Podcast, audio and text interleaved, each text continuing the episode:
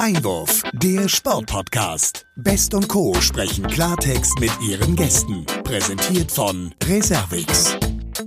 Ja, herzlich willkommen, liebe Hörerinnen und Hörer, zu einer weiteren Folge unseres Podcast Einwurf. Die 31. Folge mittlerweile.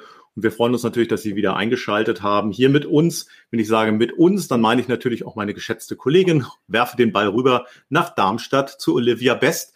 Hallo Olivia, kannst du mich hören? Hallo Sebastian. Ja, danke der Nachfrage. Ich kann dich äh, sehr gut hören. Ja, du hast es eben schon angesprochen, ähm, 31. Folge. Ich freue mich sehr auf unseren heutigen sehr gefragten Gast, möchte aber natürlich, bevor wir zu unserem heutigen Gast kommen, nochmal ganz kurz das äh, Thema Social Media aufgreifen. Das haben wir äh, doch in den letzten Folgen etwas verpasst.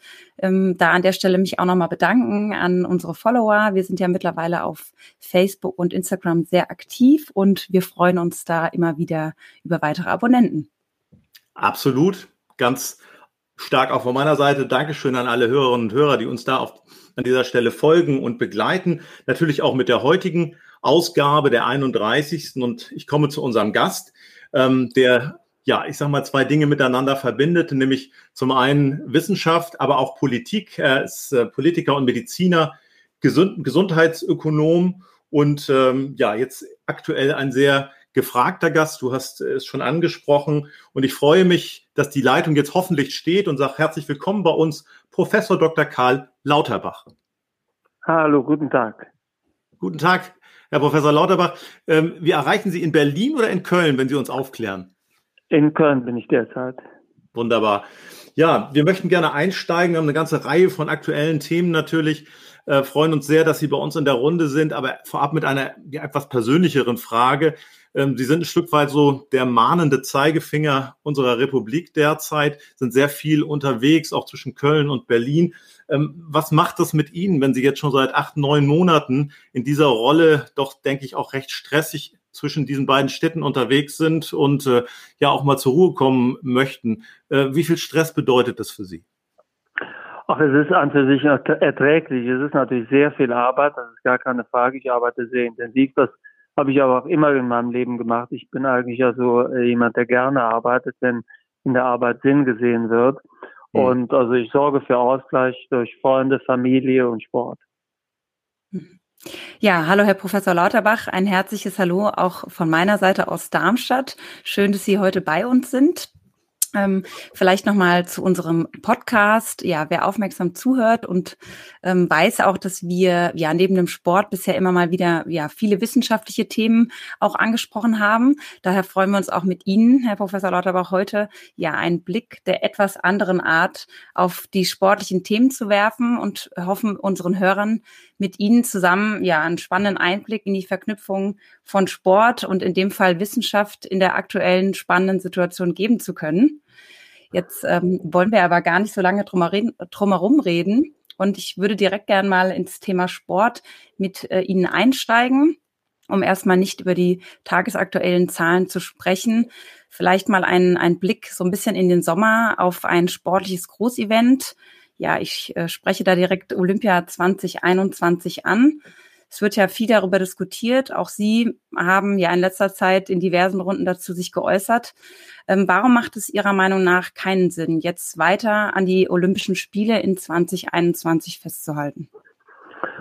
Ich halte es zumindest für sehr gefährlich, das zu tun. Ich will nicht ausschließen, dass es noch klappt, aber wir müssen davon ausgehen, wir also äh, werden zwar in Europa und auch in den Vereinigten Staaten und in ein paar privilegierten also äh, Gegenden werden wir in der Lage sein, einen nicht unerheblichen Teil der Menschen zu impfen und somit also die Gefahr einer tödlichen äh, Covid-Erkrankung zu senken, deutlich zu senken. Aber für den allergrößten Teil der Menschheit geht das natürlich nicht.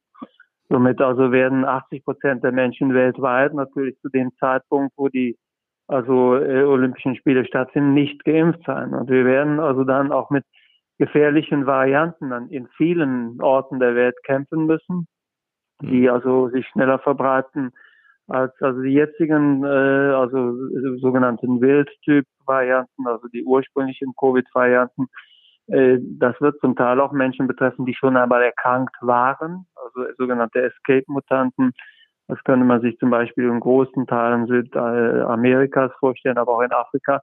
Somit während die Welt also mit einer solchen Pandemie ringt und also versucht, das also große Sterben zu, zu verhindern, äh, was in diesem Jahr sicherlich noch also über den Sommer weggeht, auch wenn wir dann zu einem großen Teil geimpft sein werden.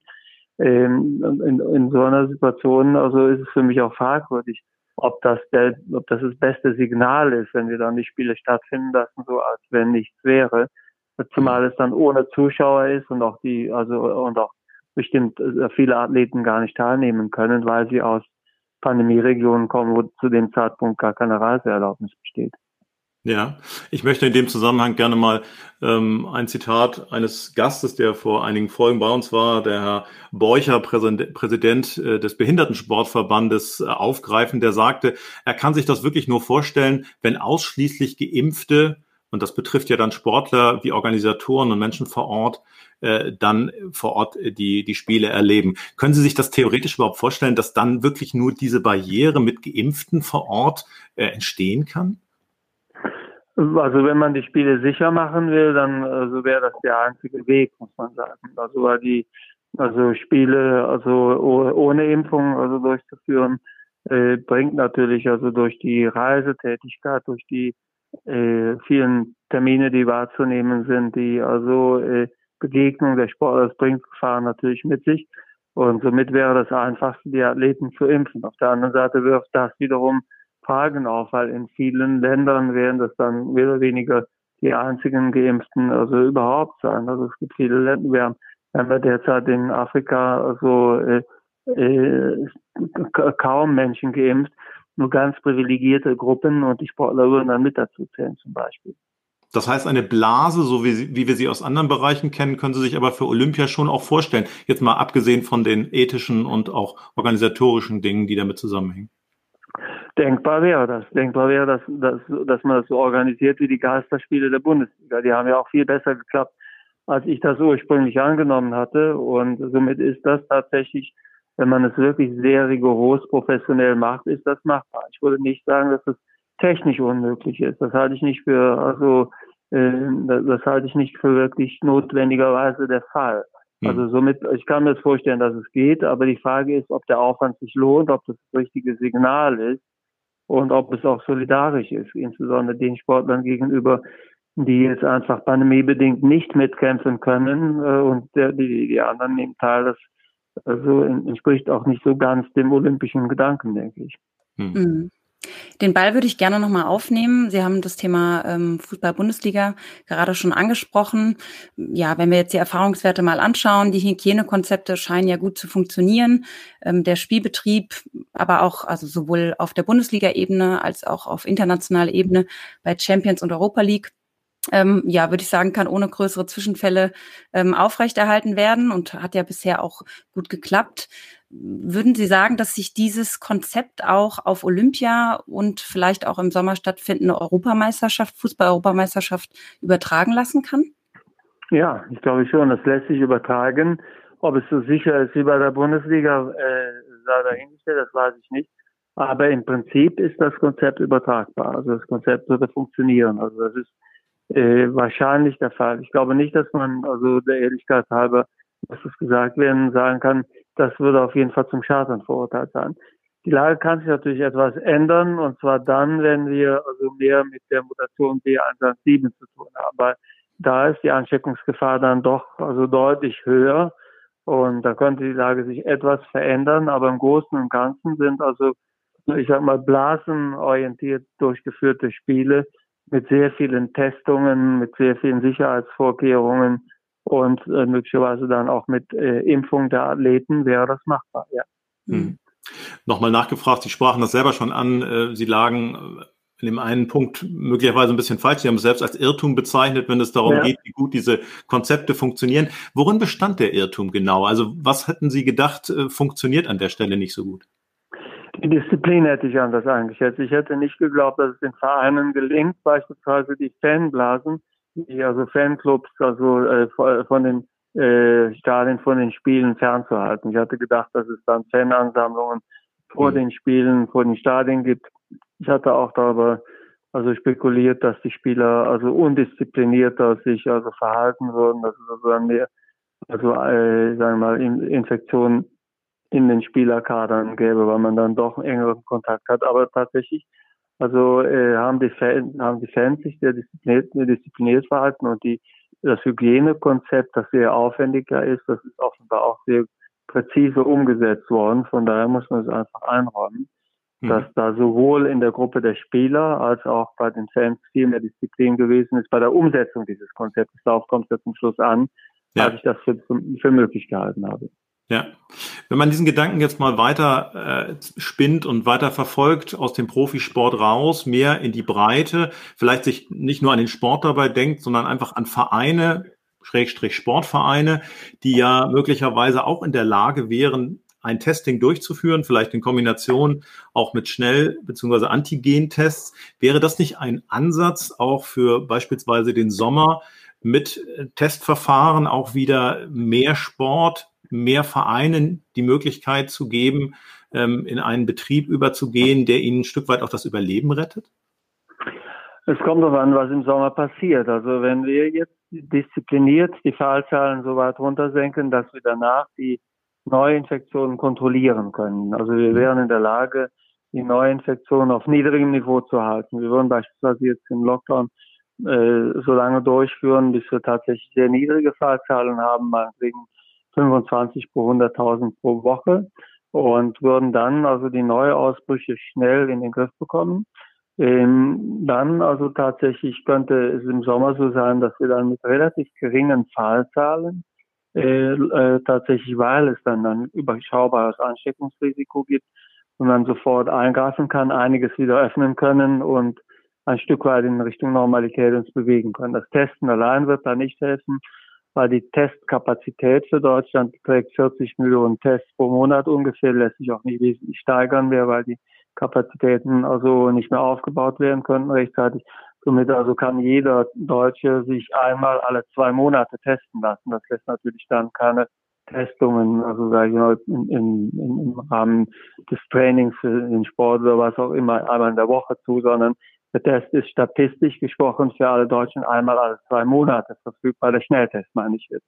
Ja. Und ja. somit also ist, sagen wir, das wegzutesten nicht möglich, weil dafür sind die Kapazitäten nie aufgebaut worden. Aber die, äh, Somit man wäre darauf angewiesen, dass es wenige Fälle gibt. Es kann aber auch ein anderes Szenario geben, auf das hat ja Christian Drosten hingewiesen, dass wir jetzt also aus dem Lockdown ein bisschen früher rausgehen, als sagen wir mit Sicherheitsabstand, dass das dann, dann eine Zeit lang ganz gut läuft, also mal neue Inzidenzen so von 50 hm. und also dass dann aber die Zahlen wieder ansteigen, weil dann der B117 also Anteil zu groß geworden ist und dann würde es dann aber wirklich auch sehr schnell wieder also zu sehr hohen Fallzahlen kommen.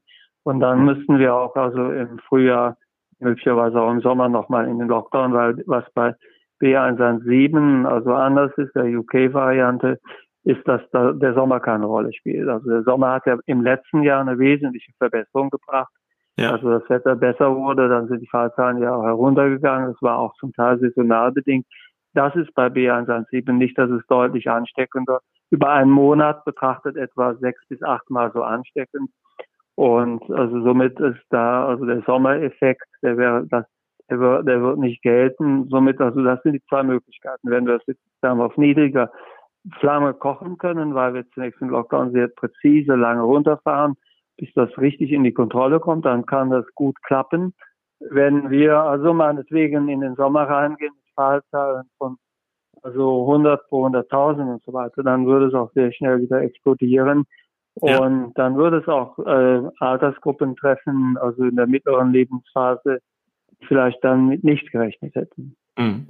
Sie sprechen es an, also exponentielles Wachstum, das dann wieder entstehen würde. Ähm, und Sie haben es auch angesprochen, die Schnelltests. Ähm, wie ist Ihre Haltung zu der Nutzung von, von Antigen-Schnelltests, die ja bisher eigentlich in den Händen von, in Anführungsstrichen, medizinischem Personal, Profis, also quasi sich befinden sollten. Es wird darüber diskutiert, das zu verändern, dass man es sozusagen dann auch selber machen kann. Das ist natürlich nicht ganz so einfach, weil die Durchführung von Tests ja auch der Sorgfalt äh, obliegen mhm. oder unterliegen. Wie ist Ihre Haltung dazu, das weiter zu öffnen? Also wenn man es weiter öffnet, hat das Vorteile, aber dann sind die Tests halt schnell weg. Wir haben halt diese 40 Millionen Tests pro Monat, 45 Millionen Tests pro Monat etwa.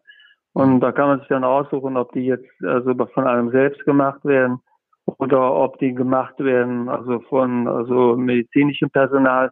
Aber wie gesagt, also jeder Test, der weg ist, ist weg. Und wenn wir jetzt die Pflegeeinrichtungen systematisch testen und beispielsweise die Schulen, dann blieb, für den privaten Bereich schon gar nichts mehr übrig. Also die 40 Millionen sind weg durch die Kombination Schultestung und also äh, Pflegetestung. Nicht das, äh, das Personal und die Besucher teste in der Pflege und im Krankenhaus und gleichzeitig auch in den Schulen teste, das Lehrpersonal beispielsweise geschweige denn die Schüler, dann sind die 40 Millionen Tests, die ich pro Monat habe, 45 Millionen Tests äh, pro Monat habe, natürlich weg und dann hätte ich nichts mehr für die Betriebe oder die Vereine. Hm, mhm. ja, womit das Thema natürlich sich dann damit schon ein Stück weit von selber erledigen würde. Vielleicht noch ein Satz zu der Zuverlässigkeit dieser Tests. Es gibt da ja auch neben der BfArM-Liste die ein oder andere Untersuchung mittlerweile, wie diese Tests funktionieren. Sie werden immer mehr validiert. Ähm, mhm. Wie schätzen Sie das ein? Wird sich das konzentrieren? Werden sich da im Prinzip die die auch zuverlässiger sind, rauskristallisieren und das, was im Prinzip jetzt im Moment noch auf dem Markt ist, dann mehr und mehr äh, verschwinden? Also wir haben der, im Moment also eine Reihe von sehr zuverlässigen Tests auf dem Markt, die machen auch den größten Teil des Angebots. Das ist der Abbott-Test, der Roche-Test und der Siemens-Test. Also diese äh, Tests also machen den größten Teil des Angebots und da kann man sich das wie folgt vorstellen. Wenn ich jetzt jemanden teste, der also ähm, meinetwegen äh, glaubt, er sei infiziert und also der hat also ein klassisches Risiko, wie es derzeit in der Bevölkerung verbreitet ist. Hm. Ähm, also keine besonders starken Symptome, sondern einfach, also der hat manchmal Kontakt zu jemandem gehabt und wir gucken, will ich jetzt positiv oder will jemanden besuchen und wir wissen, ob er negativ ist. Hm. Wenn der Test negativ ist, dann ist man zu 99 Prozent negativ. Das heißt, ich mache es mal ganz simpel. Ähm, wir wollen trainieren, die Bälle liegen aus.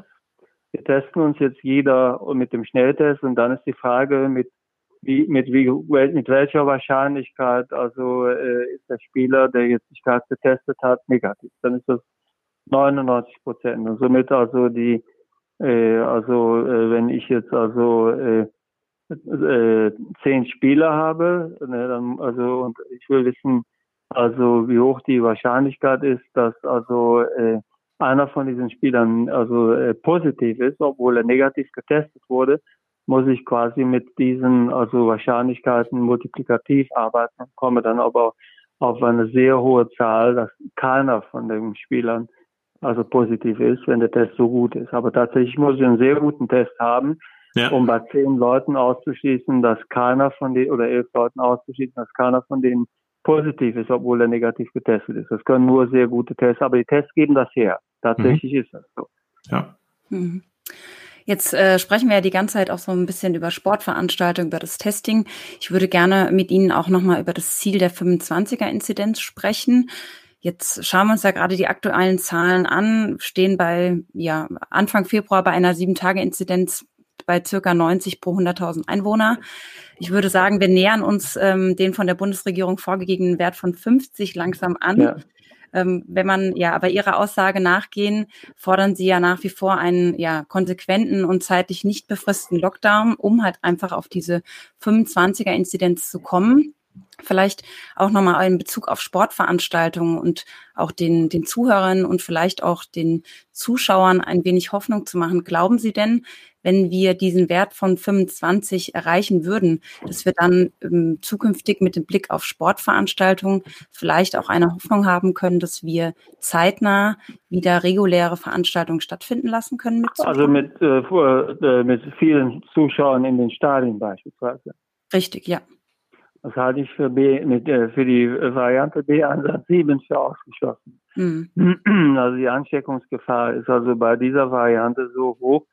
Die brauchen ja viel weniger Virusmenge als hier bei der Standardvariante. Wir haben halt das Pech gehabt, dass also tatsächlich deutlich also höhere Ansteckungen also bei diesen Mutationen äh, vorliegt und also das ist äh, da, da wäre also beispielsweise wenn da ein Infizierter äh, äh, in der Bahn unterwegs ist und die Leute haben keine.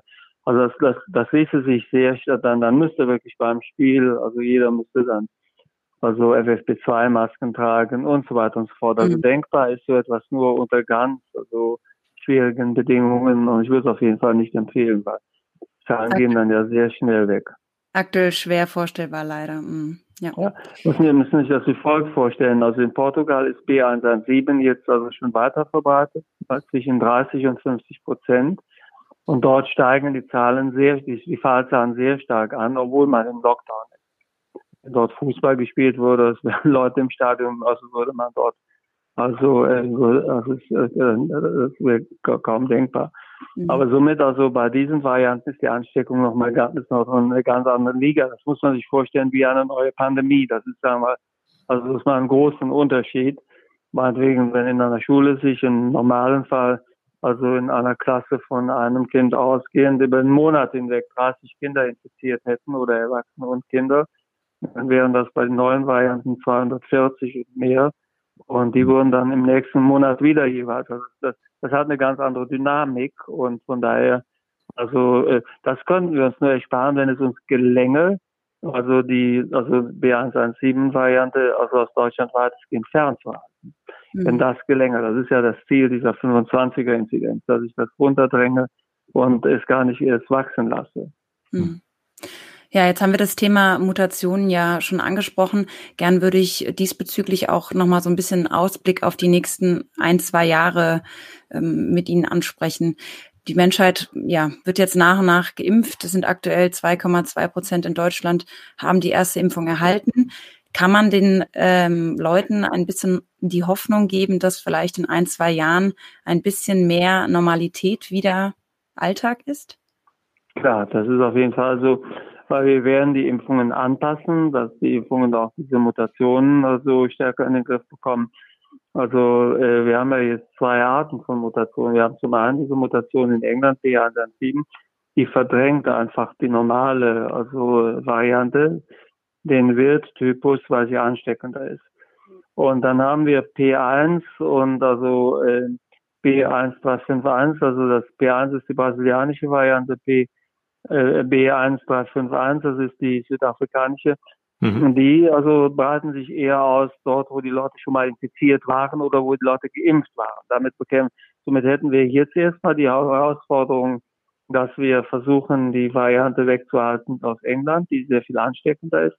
Wenn wir aber flächendeckend geimpft sind, dann müssen wir ringen mit diesen Varianten, die quasi auch bei Geimpften oder bei also bereits Erkrankten zur Ansteckung, also die schon mal hatten, zum also führen, insbesondere P1 und das ist dann die zweite Runde, wenn man so will.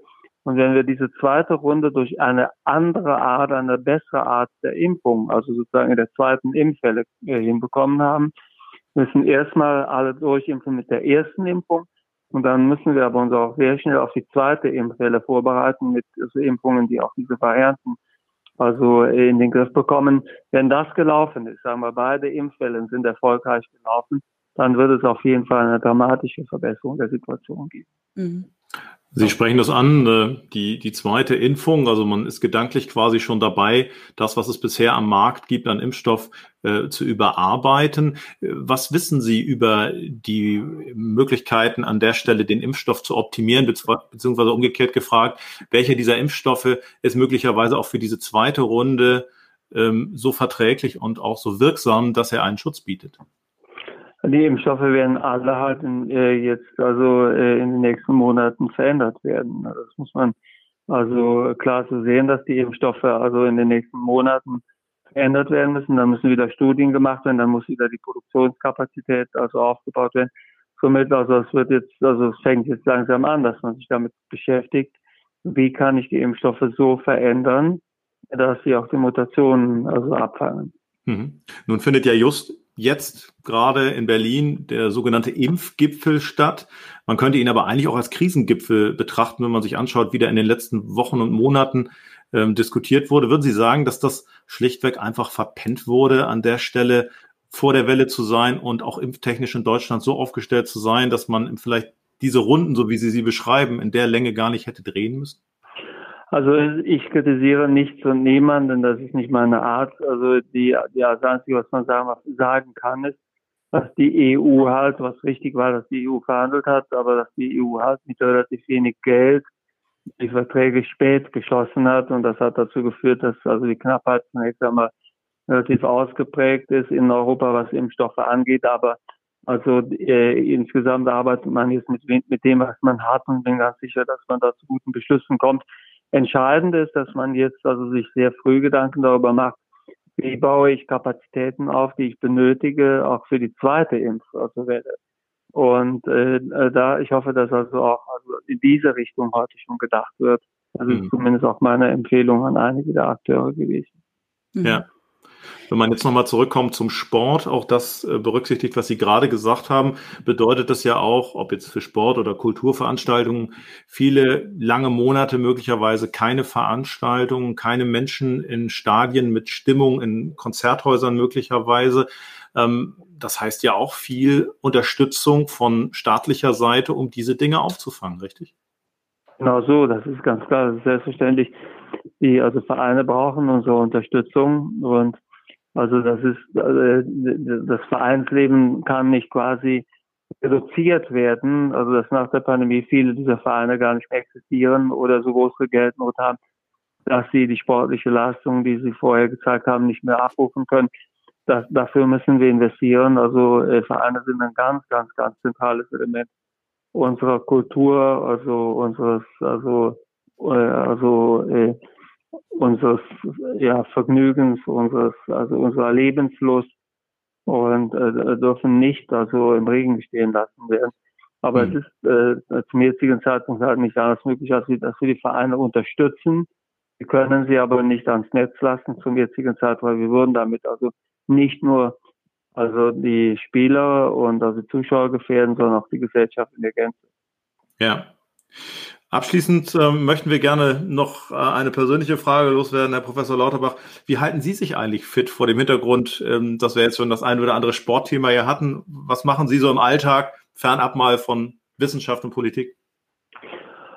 Also ich äh, benutze also zunächst einmal für Ausdauersport einen Heimtrainer. Ich äh, laufe mit meiner Tochter manchmal und ich spiele Tischtennis und wenn das im Lockdown, also mit Vereinsspielern nicht geht, dann spiele ich gegen einen Tischtennisroboter. Die Tischtennisroboter sind auch in der Qualität deutlich besser geworden, sodass man sich da auch ohne Wenn und Aber gut ausbauen kann. Aber ich mache auf jeden Fall, so wie es meine Zeit erlaubt, immer auch etwas Sport. Mhm, super. Das ist schön zu hören. Das heißt, äh, ja, die Pandemie hat Sie sozusagen davon nicht abgehalten. Nein. Ja, Herr Professor Lauterbach, ich glaube, ich rede, äh, ich spreche davon auch von meinem Kollegen, dass wir noch viele weitere Fragen stellen könnten.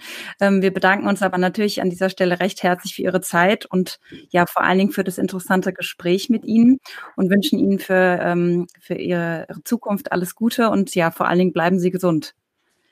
Ihnen auch alles Liebe und Gesundheit und vielen Dank für die Gelegenheit. Herzlichen Dank.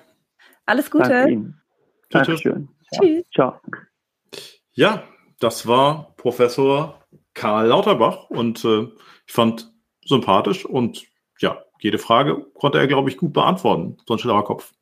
Ja, sehr sympathisch. Also ich habe es ja eben schon gesagt, ich hätte da noch äh, einige Fragen äh, auf meiner Liste gehabt, aber ja, irgendwann muss ja auch mal bei uns Schluss sein, ne? Absolut und ich sag mal, zumindest mit dieser Folge. Wir werden ja weiter senden und äh, sind schon gespannt auf Folge 32. Dann gehen wir wieder ein bisschen mehr in den Sport hinein Heute war es ein bisschen politisch wissenschaftlicher. Aber ich sag mal, für einen Politiker hat er, fand ich, sehr klar geantwortet. Ja, absolut. Und ähm, ja, wie man gehört hat zum Schluss, er ist ja auch äh, sportlich gut dabei. Deswegen war das, denke ich, eine gute Verknüpfung. Ja, ich wusste auch nicht, dass er Tischtennis spielt. Vielleicht sollten wir ihn mal herausfordern. Ja, wobei du bist ja im Tischtennis tatsächlich ein bisschen äh, besser dran. Hm, ich weiß nicht. Ich glaube, da wäre sein Roboter geeigneter als ich als Gegner. Muss ich ja, oder wir spielen Doppel. Okay, darauf würde ich mich einlassen. Alles klar. Sehr gut. gut. Dann, dann, guten Start, ne? Bis dann. Bis dann. Tschüss, Olivia.